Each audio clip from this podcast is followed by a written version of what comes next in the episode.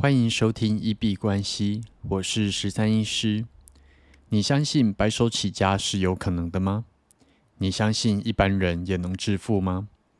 欢迎回到九十天赚一千万系列企划实进记录，在这里会分享每天的进度跟体悟。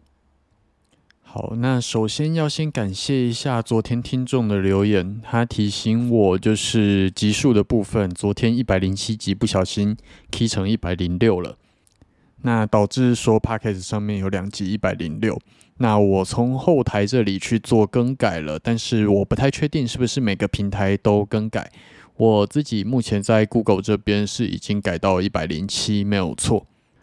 那如果大家发现，在其他平台它的级数上面还有异常的，都欢迎在留言跟我告知一下。那也非常谢谢昨天这位听众的反应。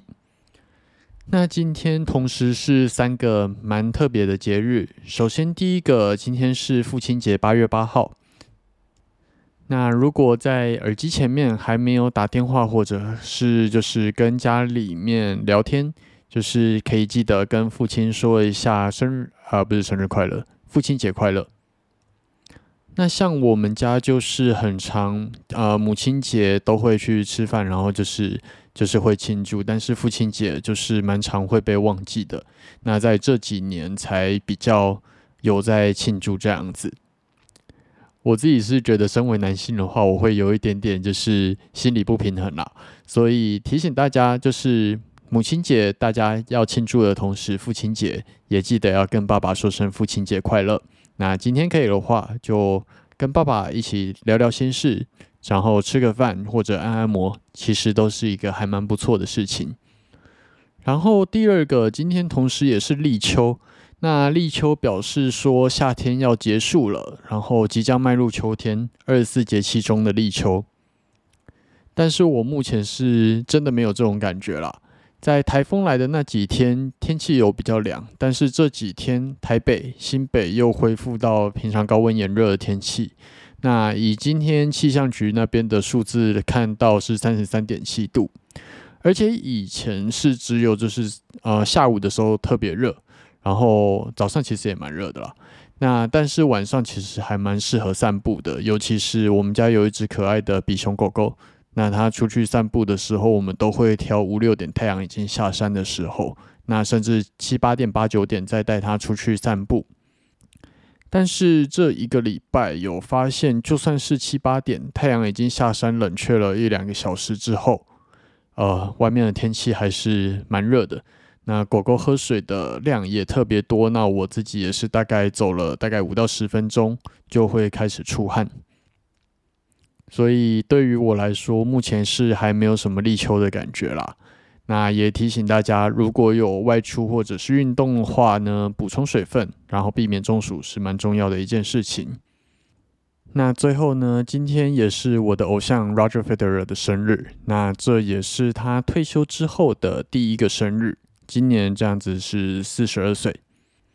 那我本来也是有在思考说要不要，呃，在这样子特别的日子再来开始 podcast，也就开始这九十天挑战。但是后来觉得八月一号就第一集，八月二号就第二集，这样子其实还蛮好记的，所以还是选在八月一号开始。那哦，已经听节目听很久的观众应该就知道，我其实是一个蛮喜欢有特殊意义的人。那如果能够选在我的偶像生日当天开始做一个伟大的计划，那。啊，对于我来说，意义上是特别的啦。但是，呃，最后就是还是选八月一号。那目前看起来，他退休之后过得还蛮惬意的。呃，我们群组里面就是有很多人说他长胖了，然后呃，出席蛮多的时尚活动，然后也有在今年的温布顿网球赛跟凯特王妃一起坐在包厢里面。那其实看起来他在退休之后的生活确实是过得蛮多彩多姿，然后也蛮开心的。那关于这一点的话，也是蛮为我的偶像开心。那今天跟昨天一样啊，就是着重在建立我的产品的部分。那啊，因为我们这样子的疗愈服务，其实它整个疗愈的细节跟就是 SOP 是蛮多的，所以为了让它之后也能够规模化，让其他的啊引导教练也能够遵循这样子比较一致性的法则。所以这两天蛮努力在把我的中高阶服务的呃里面的要点把它写的比较清楚一点。那同时呢，也啊开始思考行销漏斗前端要怎么把客户引进来，然后到后续的啊行销，然后了解跟成交这些步骤。那今天也上网学了不少的课程，当然因为我之前就买了蛮多这类型行销跟。啊，成交的呃学习的课程了。那我自己是比较喜欢就是边看边做的类型，所以在中高阶的服务建立啊完成之后呢，接下来啊应该这个礼拜的礼拜四到下个礼拜的重大目标就会是摆在建立整个成交的行销漏斗的部分。然后发现，在这样子建构一个啊系统，然后甚至艺人公司的状况的一个过程中，我是还蛮乐在其中的。很多事情就是这样子，就是你去尝试了之后，你才会发现，其实你对什么事情是有兴趣的。至少我到目前是觉得还蛮好玩的啦。那虽然有时间限制，但是还是要记得让自己去放松一下。不然，呃，以高效率去标九十天，我自己是觉得不太可能，也蛮困难的。所以今天又做了一件比较有趣的事情，就是我在做我的梦想版。其实我每一年都会把当年的年度目标，然后我想要达成的事情，去把它做成那个年度的梦想版。对于我来说，能够把目标视觉化在眼前，然后呃每天早上起床看得到它，都会让我更有动力去完成梦想板上的事情。那呃对于我来说，每一年的梦想板完成八十到九十 percent 就已经算非常了不起了。嗯，过去大概平均会落在六七成吧。那今年啊，其实今年二零二三年年初的时候，有做了一个二零二三的梦想版，但是为什么昨天又重新做了一个完全新的版本？是因为我想要针对这九十天挑战，想要专注在创业跟交易这两个部分，就啊把它减少。